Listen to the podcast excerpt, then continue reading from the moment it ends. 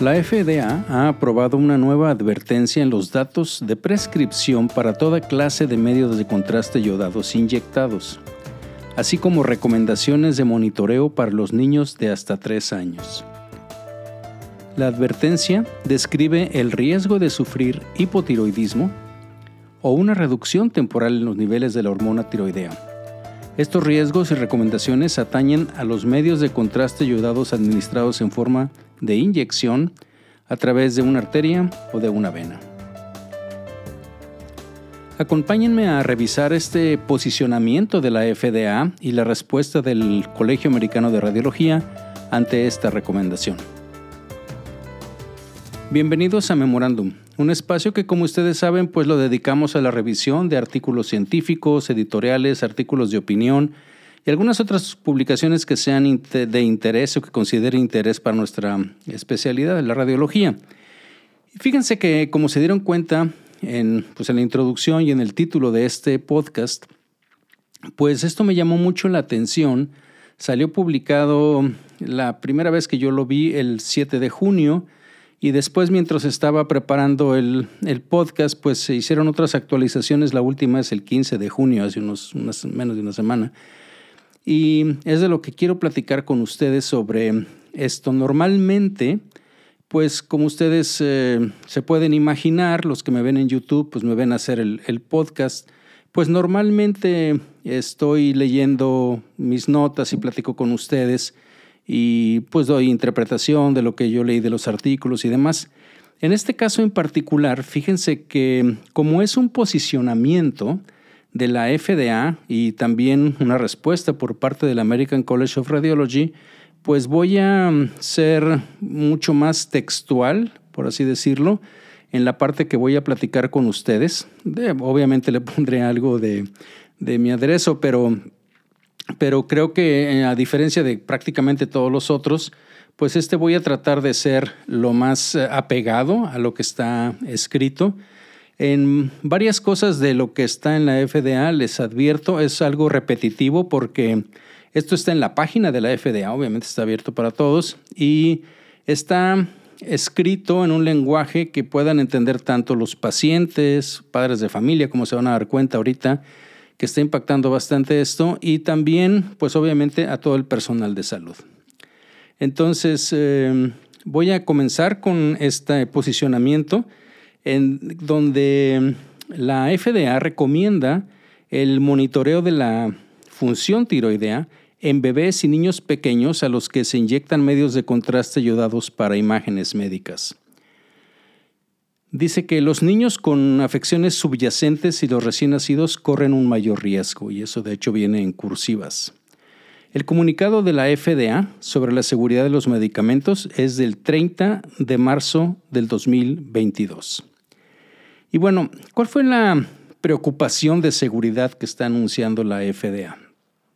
Pues ellos dicen que con sustento en su análisis, dice nuestro análisis reciente de estudios publicados, la Administración de Alimentos y Medicinas de Estados Unidos, la FDA, por sus siglas en inglés, como ustedes saben, pues recomienda realizar un monitoreo de seguimiento de la función tiroidea en recién nacidos y niños de hasta tres años a las tres semanas después de inyectárseles medio de contraste que contenga yodo, para tomar radiografías, por ejemplo, estudios de tomografía computada o cualquier otro método o estudio en el cual se haya utilizado, como vamos a ver, pueden ser angiografías también, medios de contraste yodados. Em, en la página dice, nuestro análisis, o sea, el de la FDA, mostró que el hipotiroidismo o una reducción temporal en los niveles de la hormona tiroidea fueron poco frecuentes. Sin embargo, las afecciones deben identificarse y tratarse a tiempo cuando sea necesario para prevenir posibles complicaciones futuras. También dice que los recién nacidos, en particular los prematuros y los niños con afecciones subyacentes como problemas cardíacos, durante sus primeros tres años de vida, pueden correr un riesgo mayor de sufrir problemas de la glándula tiroides. Em, viene una sección, no voy a leer todo porque está bastante largo, pero viene una sección que dice qué deben hacer los profesionales de la salud. Dice, los profesionales de la salud deben realizar un monitoreo apropiado de los pacientes desde el nacimiento hasta los tres años de edad para descartar la posibilidad de un hipotiroidismo o una reducción temporal en los niveles de la hormona tiroidea tras la exposición a un medio de contraste yodado. Considere la posibilidad de evaluar la función tiroidea a las tres semanas, especialmente en los bebés nacidos de forma prematura y a término y en los niños con afecciones subyacentes. Si se detecta un mal funcionamiento de la tiroides, trate y controle la función tiroidea según sea clínicamente necesario para evitar futuras discapacidades cognitivas y del desarrollo. Ciertos pacientes pediátricos corren un riesgo mayor, como los bebés recién nacidos o los que presentan un peso muy bajo al nacer, bebés prematuros o afecciones cardíacas o de otro tipo, tales como aquellas que exigen atención en unidades de cuidados intensivos neonatales o pediátricos. Los pacientes con afecciones cardíacas pueden correr un riesgo mayor, ya que suelen necesitar altas dosis de contraste durante una intervención cardíaca invasiva. Fíjense que esto viene desde el 2015, ya revisando esto. En 2015, dice la FDA, exigimos a los fabricantes de medios de contraste ayudado que realizaran un estudio para avanzar en la investigación de este problema de seguridad. Sin embargo, con sustento en nuestro análisis de los estudios publicados, y son 11 estudios, vienen las 11 referencias, dicen los autores de la FDA, hemos concluido que existen pruebas convincentes de que los recién nacidos y los niños de hasta 3 años corren un riesgo significativo de sufrir hipotiroidismo o una reducción temporal en los niveles de la hormona tiroidea tras una exposición, una exposición a medios de contraste yodado. Por consiguiente, el estudio a, cargo de los fabricantes ya no es necesario, tal cual lo dicen así. Voy a presentarles una síntesis de los datos que creo que son interesantes al respecto de esto. Fíjense que desde el 2015, cuando la FDA alertó por primera vez al público sobre los casos de hipotiroidismo en lactantes que recibieron medios de contraste yodados, se han publicado ya varios estudios de investigación nuevos que evalúan este riesgo, de hecho son seis más. Estos analizaron recientemente seis de estos estudios, como les digo, y los cinco anteriores en los que basaron su publicación del, del 2015, y que fueron dados a conocer en publicaciones médicas que evalúan la función tiroidea en un total de, si juntamos todos los artículos, 3.481 niños desde el nacimiento hasta los tres años y que estuvieron expuestos a medios de contraste yodados. Fíjense que seis de los estudios fueron prospectivos y cinco retrospectivos. De los once estudios, siete se realizaron en la Unión Europea, con un total de 2.320 niños, y tres en los Estados Unidos y uno en Israel. Dos de estos estudios fueron los más grandes, uno, como les digo, en Estados Unidos y otro en Israel, que tenía o que incluyó 843 niños. Ambos monitorearon a los niños expuestos a medios de contraste yodados para detectar indicios de un mal funcionamiento de la tiroides hasta un año después de la exposición. Los nueve estudios restantes, de los once que les digo que existen, pues incluyeron a niños que presentaron un peso muy bajo al nacer o antecedentes cardíacos o que estaban internados en la unidad de cuidados intensivos. La mayoría de los casos dados a conocer fueron de hipotiroidismo subclínico transitorio y no necesitaron tratamiento. La tasa registrada entre que detectaron esto, dependiendo de los artículos, fue entre el 1 y el 15% y tendía a ser más alta en los neonatos y particularmente en los prematuros. Los pacientes con afecciones cardíacas corrieron un riesgo mayor, como les decía, ya que suelen necesitar altas dosis de contraste durante las intervenciones cardíacas invasivas, los cateterismos, pues, para cerrar conductos, etcétera, como también mayor necesidad de tomografías computadas contrastadas si tenían una cardiopatía. Fíjense que el tiempo transcurrido entre la exposición al medio de contraste ayudado y el diagnóstico de un mal funcionamiento de la tiroides osciló entre los 8 y medio a los 138 días. Y la mayoría fue a las tres semanas. bueno, si juntamos todos es como un 87% creo. Están dentro de las primeras eh, semanas. No todos lo pusieron así, pero las publicaciones que lo ponen así es. Bien, volviendo a la parte de la FDA, de las indicaciones, dice, hay una sección que dice información adicional para los profesionales de la salud. Les estoy quitando todas las otras cosas que creo que no van mucho con nosotros, pero esto lo voy a leer eh, o a describir casi tal cual como viene ahí. Entonces dice, primero, la FDA recomienda monitorear a los pacientes pediátricos desde el nacimiento hasta los tres años para detectar la posibilidad de un hipotiroidismo o una reducción temporal en los niveles de la hormona tiroidea tras la exposición a medios de contraste yodados. Considere la posibilidad de evaluar la función tiroidea a las tres semanas, especialmente en los bebés recién nacidos, tanto de forma prematura como a término. Si se detecta un mal funcionamiento de la tiroides, trate y controle la función tiroidea según sea clínicamente necesario. Segunda información. Se ha informado de casos de mal funcionamiento de la tiroides caracterizados por hipotiroidismo o una reducción temporal en los niveles de las hormonas tiroideas, tanto después de una como de varias exposiciones a medios de contraste yodados. Tercera, los pacientes pediátricos, desde el nacimiento hasta los tres años, ameritan un monitoreo más riguroso para prevenir un hipotiroidismo durante los primeros años de vida que pudiera perjudicar el desarrollo motor, auditivo y cognitivo, y que pudiera requerir una terapia de reemplazo transitorio de la T4.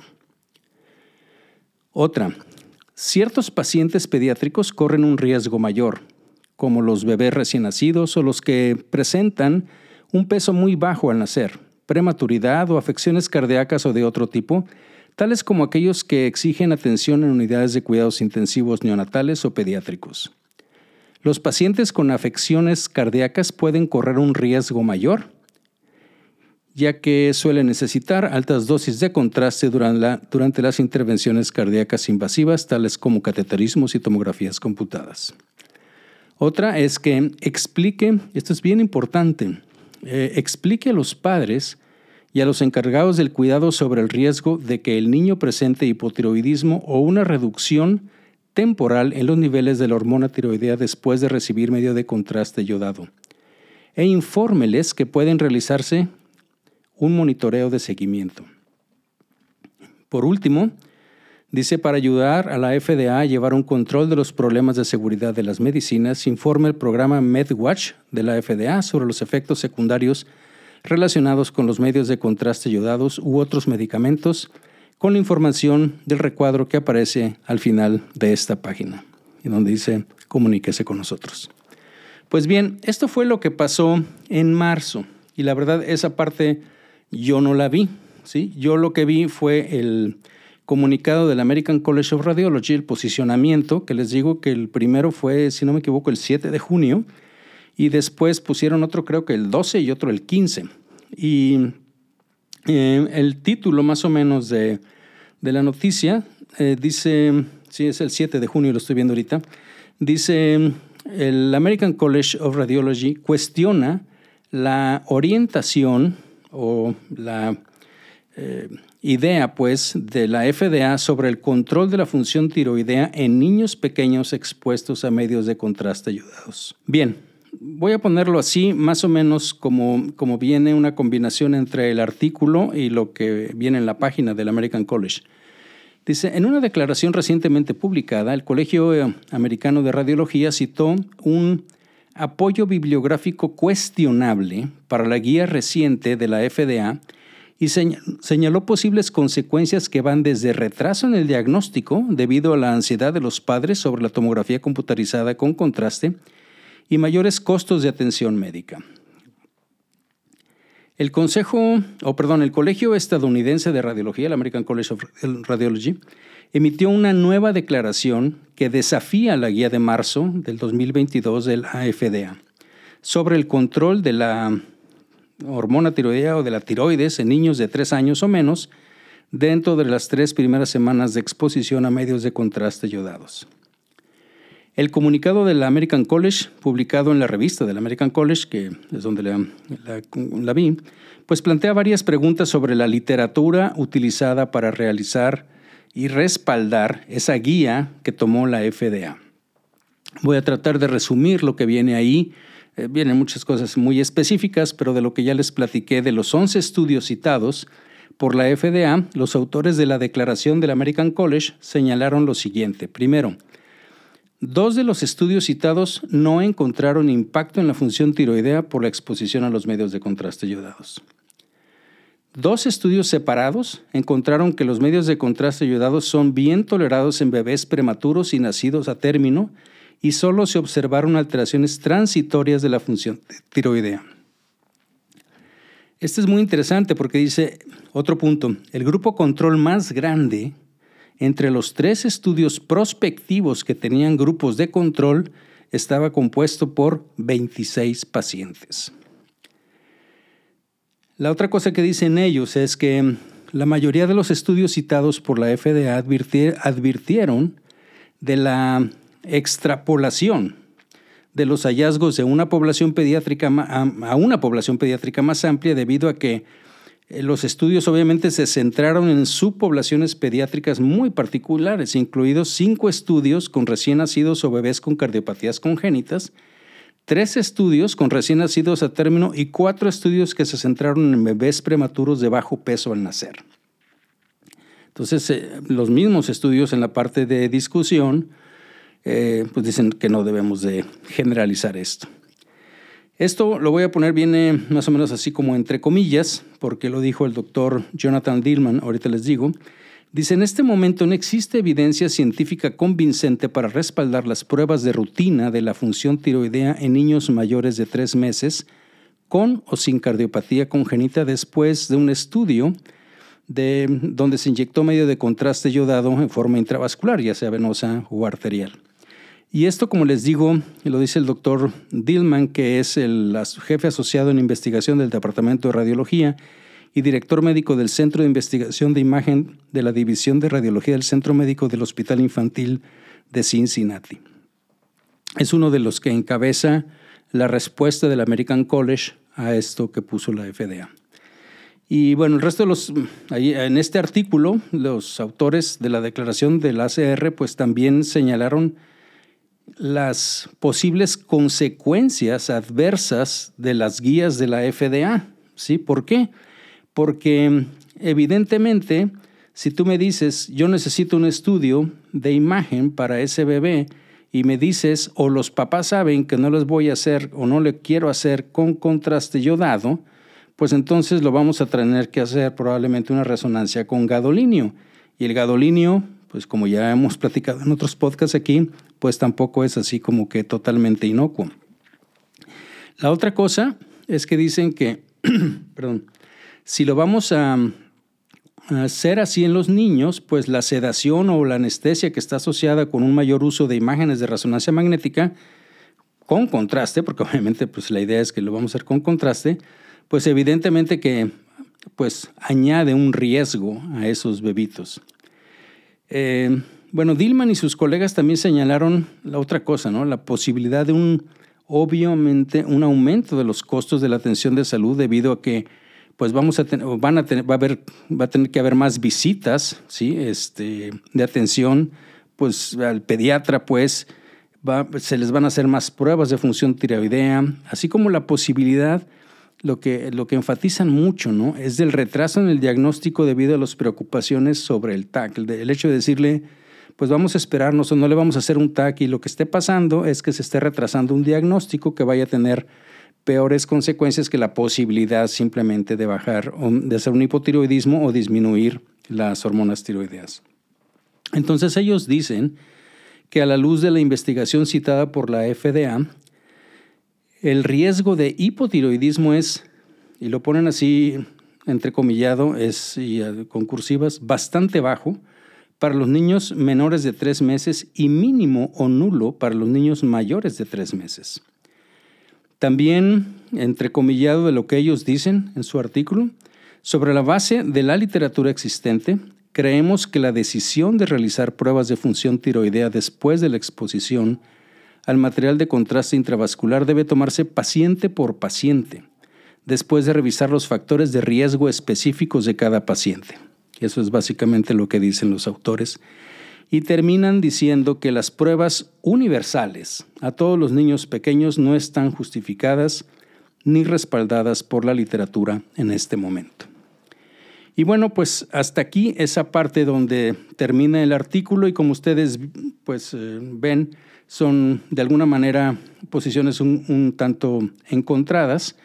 De alguna manera, bueno, sabemos que pudiera haber alteraciones en esto de la función tiroidea. El punto es encontrar esa media. Yo creo que lo que dicen ellos depende del paciente.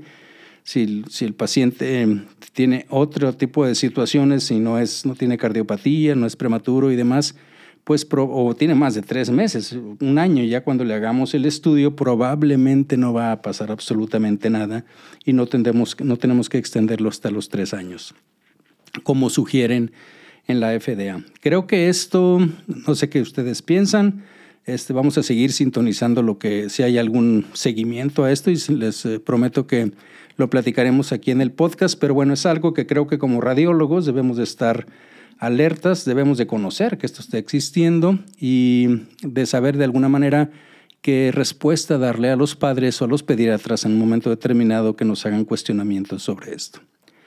Pues bien, espero que haya sido de su interés y como siempre, si tienen pues alguna sugerencia, comentario, el análisis de estas dos punto contra punto, pues les agradecería que me lo pusieran o me lo hicieran saber en las diferentes plataformas de memorándum. Muchas gracias por escucharme y nos escuchamos en la próxima.